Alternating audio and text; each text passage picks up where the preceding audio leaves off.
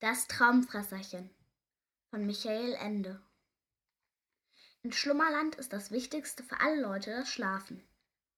Deshalb heißt das Land so. Dabei kommt es ihnen aber nicht so sehr darauf an, wie viel oder wie lange einer schlafen kann, sondern wie gut. Das ist ein Unterschied. Wer gut schlafen kann, so meinen die Schlummerländer, der hat ein freundliches Gemüt und einen kleinen Kopf. Und deswegen machen sie denjenigen, der am besten schlafen kann, zu ihrem König. Einmal gab es dort einen König und eine Königin. Die hatten eine kleine Tochter mit Namen Schlafittchen. Das ist ein hübscher Name, und die kleine Prinzessin war auch ein hübsches Kind. Das musste jeder zugeben, der sie einmal gesehen hatte. Sie wohnte bei ihren Eltern im Traumschloss und schlief in einem riesigen blütenweißen Himmelbett. Trotzdem wollte die kleine Prinzessin Schlafittchen abends nie ins Bett gehen und erfand immer neue Vorwände, um noch ein wenig aufzubleiben aber in Wirklichkeit fürchtete sie sich vor dem Einschlafen. Und warum fürchtete sie sich sehr, so sehr davor? Weil sie dann oft sehr böse Träume hatte. Das ist schon für große Leute schlimm. Für Kleine ist es noch viel schlimmer. Aber am allerschlimmsten ist es für eine kleine Prinzessin, die Schlafittchen heißt und in Schlummerland lebt. Es ist eine Schande, sagten die Leute und schüttelten bedenklich die Köpfe. König und Königin wurden immer betrübter, und deshalb schliefen sie auch nicht mehr so gut, wie es sich gehörte. Und die kleine Prinzessin wurde immer blasser und magerer. Was können wir bloß tun? seufzte die Königin. Wir können nur hoffen, dass die bösen Träume nicht wiederkommen. Aber sie kamen doch immer wieder und wieder. Da ließ der König alle Ärzte und Professoren des Landes kommen. Sie standen in das große Bett der kleinen Prinzessin und redeten lateinisch und verschrieben ihr eine Unmenge Medizin. Aber nichts half. Nun schickte der König Boten aus in alle anderen Länder. Die sollten alle alten Schäfer und Kräuterweiber, Bauern und Matrosen fragen. Aber niemand wusste Rat. Schließlich ließ der König überall Plakate ankleben und in alle Zeitungen drucken, dass er demjenigen, der seiner Tochter von ihrem schlimmen Träumen helfen könnte, eine große Belohnung geben wollte. Aber niemand meldete sich. Dann werde ich mich eben selbst auf die Suche machen, sagte der König eines Tages. Tu das, antwortete die Königin hoffnungsvoll. Sie, bügel, sie bügelte ihm seinen Reiseanzug, den er schon lange nicht mehr getragen hatte, und packte ihm einen Rucksack voll Proviant. Ging der, so ging der König in die Welt hinaus.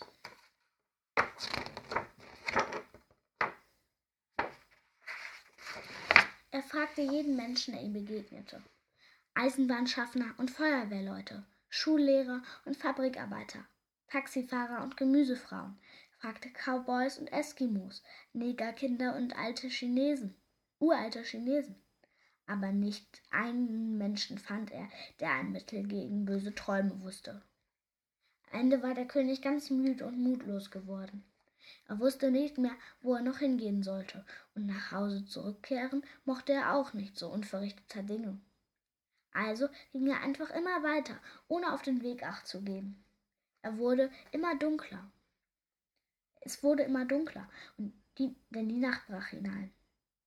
Ein eisiger Wind wehte, und Schnee begann vom Himmel zu fallen.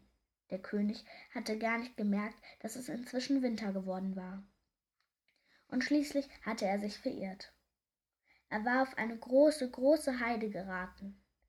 Die verschneiten Gingsterbüsche Büsche um ihn her sahen aus wie allerlei seltsame und unheimliche Gestalten. Aber der König war viel zu müde und betrübt, um sich zu fürchten. Nach einer Weile sah er in der Ferne etwas zwischen den Gingsterbüschen glitzern und funkeln. Es glich einem Stückchen Mondlicht, das umherhüpfte so geschwind, dass man ihm mit den Augen kaum folgen konnte. Beim Näherkommen sah der König, dass dieses Stückchen silbernen Mondlichts Arme und Beine hatte und einen großen Kopf voller Stacheln wie eine Distel oder ein Igel. Das Kerlchen blickte den König mit glitzernden Sternenaugen an und bewegte das Gesicht in tausend lachenden Fältchen.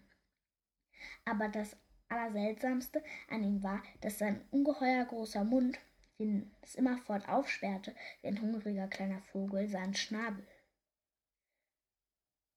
Ach, wer lädt mich ein? Ach, wer lädt mich ein? rief das Männchen immerfort mit einer feinen, knisternden Stimme.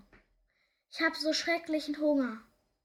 Wenn mich nicht bald jemand zum Essen einlädt, dann muss ich mich selbst verschlucken. Und dann, und es klappte seinen Mund so weit auf, dass es nicht nur seinen Kopf, sondern seinen, seine ganzen spindelige kleine Gestalt hinter dem Loch verschwand. Ich habe mich verirrt, sagte der König. Bitte sag mir, wie ich aus dieser Heide wieder hinausfinde. Hier findet niemand hinaus, antwortete das Männchen, außer mit mir gemeinsam. Und ich kann nur fort, wenn mich jemand zum Essen einlädt. Der König suchte in seinem Rucksack, aber der war leer. Leider habe ich nichts mehr, sagte der König freundlich. Sonst würde ich dir gerne ein Butterbrot geben.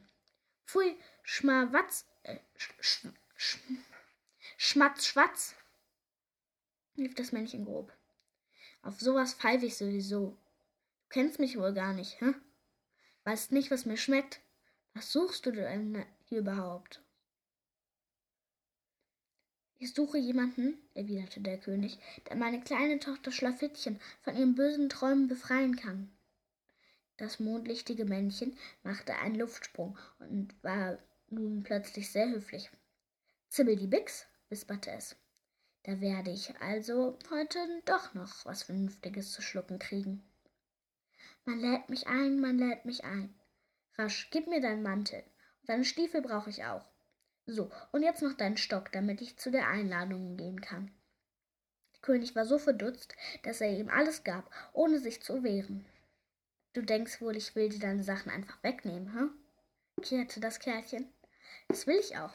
Bin aber doch kein Räuber. Du wirst gleich sehen, dass du gut dran getan hast, dich nicht zu weigern. Jetzt kann uns allen dreien geholfen werden. Dir, deinem Kind, aber vor allem mir, dem Traumfresserchen. Dann pfiff es und schnalzte mit der Zunge. Und ehe der König noch wieso fragen konnte, hatte der Mann, hatte das Männchen die Sachen verwandelt. Der Mantel wurde ein großer Bogen schönes weißes Papier. Der Stock wurde ein gewaltiger Federhalter und die Stiefel ein riesiges Tintenfass. Das Kerlchen tunkte die Feder in die Tinte und malte in Windeseile folgenden Spruch auf das Papier. Traumfresserchen, Traumfresserchen, komm mit dem Hornmesserchen, komm mit dem Glasgäbelchen, schwer auf dein Schnappschnäbelchen, träume die Schrecken. Das Kind, die lass dir schmecken geschwind, aber die Schönen, die Guten sind mein, drum lass sie sein. Traumfresserchen, Traumfresserinchen, dich lad ich ein. Dann rollte es das Papier zusammen und gab es dem König. Und nun, rief es, lauf schnell zu Schlafittchen und sag ihr, sie soll den Spruch aufsagen. Ich hoffe, dass ich bald einen richtigen, saftigen, bösen Traum in meinen Magen bekomme. Mir läuft schon das Wasser im Mund zusammen. Steh doch nicht so dumm herum. Los, lauf doch schon. Ja, weißt du, sagte der König verwirrt, ich war sehr lang unterwegs, bis ich hierher kam. Mein Schloss ist am anderen Ende der Welt. Es wird wohl eine ganze Weile dauern, bis ich wieder bei Schlafittchen bin. Klapper Adux, knurrte das Männchen. Was seid ihr Menschen doch für Langweile gewesen? Und ich kann hier nicht weg, wenn ich mit dem Spruch gerufen werde. wenn ich nicht mit dem Spruch gerufen werde. Was machen wir nur? fragte der König ganz unglücklich. Weißt du das? kicherte das Kerlchen. Du könntest mich ja schnell. Weißt du was? kicherte das Kerlchen. Du könntest mich ja schnell vertretend für dein Töchterchen rufen. Glaubst du, das wird gehen? Wir müssen das eben einfach ausprobieren, meinte das Männchen. Los, sag den Spruch auf. Es zog aus seiner rechten Tasche ein hörnernes Messerchen und aus seiner linken ein gläsernes Gäbelchen. Und dann stellte es sich in Startposition auf wie ein Schnellläufer. König rollte das große Papier auseinander und wollte zu lesen anfangen. Doch da fiel ihm noch etwas ein, und er ließ das Blatt wieder sinken. Hör mal, Traumfresserchen, sagte er besorgt. Wenn du weg bist, was wird dann eigentlich aus mir? Allein finde ich doch aus dieser Wildnis nie wieder nach Hause. Und Mantel und Schuhe habe ich auch nicht mehr. Soll ich hier erfrieren? Schlabberadatsch, brummte das Kerlchen. Was seid ihr Menschen doch für Umstandskrämer? Krämer. Also los, setz dich auf meine Schulter, dann werde ich dich tragen. Der König war ein ziemlich gewichtiger Mann, und es schien ihm mehr als zweifelhaft, dass das winzige Kerlchen ihn würde tragen können. Aber es blieb ihm nichts anderes übrig, als den Versuch zu machen. Es hockte sich also vorsichtig auf die stacheligen Schultern des Männchens, rollte von neuem das Papier auseinander und las den Spruch vor. Und kaum hatte er die letzte Zeile aufgesagt, da sauste das Traumfresserchen los, dass die Welt nur so vorbeiflog. Es geht, schrie es schrill. Siehst du, es geht. Sag mir nur, stotterte der König erschrocken und hielt sich die Krone fest. Du frisst. Oh, Entschuldigung, ich wollte sagen, du isst gern böse Träume? Husch, da kamen sie gerade am Nordpol vorüber. Mit Stumpf und Stiel, rief das Männchen. Je böser, desto lieber und je mehr, desto besser. Wisch, da flog Amerika vorbei. Und die guten und schönen Träume? fragte der König und schnappte nach Luft. Die magst du nicht? Das finde ich seltsam. Gar nicht seltsam, keuchte das Männchen, schon ein wenig außer Atem. Weißt du nicht, dass Igel am liebsten Schlangen und Schnecken essen? Und ich bin eben sozusagen ein Traumigel. Deshalb schmecken mir böse Träume. So bin ich gemacht und dazu bin ich da. Punktum. Wusch, da waren sie schon über Afrika hinweggeflogen. Aber warum? stammelte der König, dem fast Hören und Sehen verging. Warum kommst du nicht einfach von allein? Hab ich doch schon gesagt, hechelte das Männchen. Ich kann nur kommen, wenn man mich einlädt, und ich nehme nur, was man mir schenkt. Plumps. Da stand mit einem Schlag die Welt wieder still. Und als der König sich umschaute, da saß er mitten im Zimmer seiner kleinen Tochter auf dem Boden. Die Königin saß bei Schlafittchen am Bett, und beide machten große Augen. Ich hab's, rief der König und zeigte ihnen den Spruch auf dem Papier. Und dann fielen sich alle drei vor Freude in die Arme.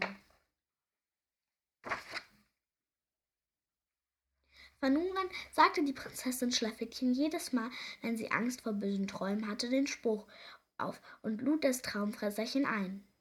Gesehen hatte sie es zwar nie, aber manchmal, während sie einschlief, hörte sie noch ein feines, knisterndes Stimmchen sagen Schlaf gut, mein Kind. Keine Sorge, ich pass schon auf. Und schönen Dank auch für die Einladung. Und das Traumfresserchen muss wohl wirklich da gewesen sein, denn die kleine Prinzessin hatte keinen einzigen bösen Traum mehr. Ihre Backen wurden wieder rot und rund, und alle Bewohner von Schlummerland waren stolz auf sie, denn so gut wie sie konnte keiner schlafen. Und damit auch alle anderen Kinder das Traumfresserchen rufen können, wenn sie es brauchen, ließ der König die ganze Geschichte samt dem Spruch aufschreiben und in ein Buch drucken. Das ist hiermit geschehen.